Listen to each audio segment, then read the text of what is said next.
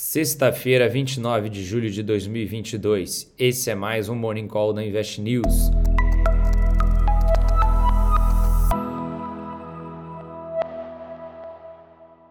O mês encerrou em queda para o CSI 300 e o Hang Seng, que tiveram variações de 7,02% e 7,79%.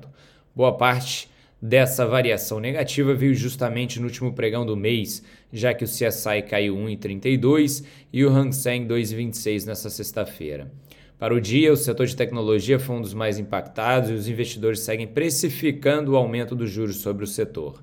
Considerando o fechamento mensal, o Nikkei em Tóquio conseguiu acumular ganhos de 5,34.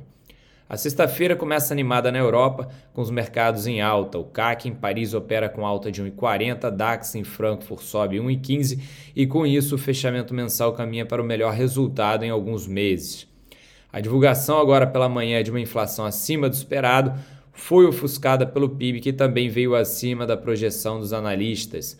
Isso diminui a visão negativa que o mercado vinha tendo, que seria o receio de uma inflação elevada e uma fraca economia.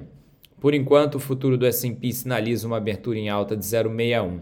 Se de fato essa variação for sustentada até o fechamento do pregão, teremos a melhor alta mensal em 21 meses. Até o fechamento de ontem, o índice acumulava uma alta de 7,58 no mês de julho.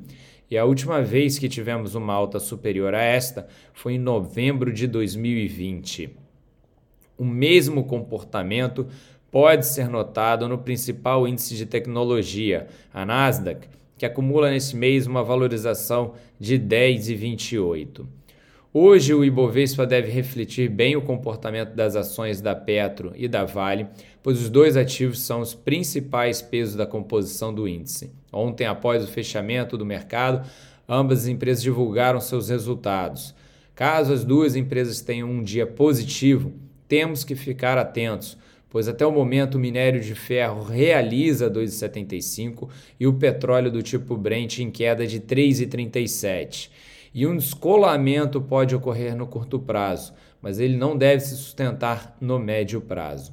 Para maiores detalhes sobre o Ibovespa, o Bitcoin e o destaque do dia, que fica justamente sobre as ações da Petrobras, vale conferir o relatório completo no site da Invest News.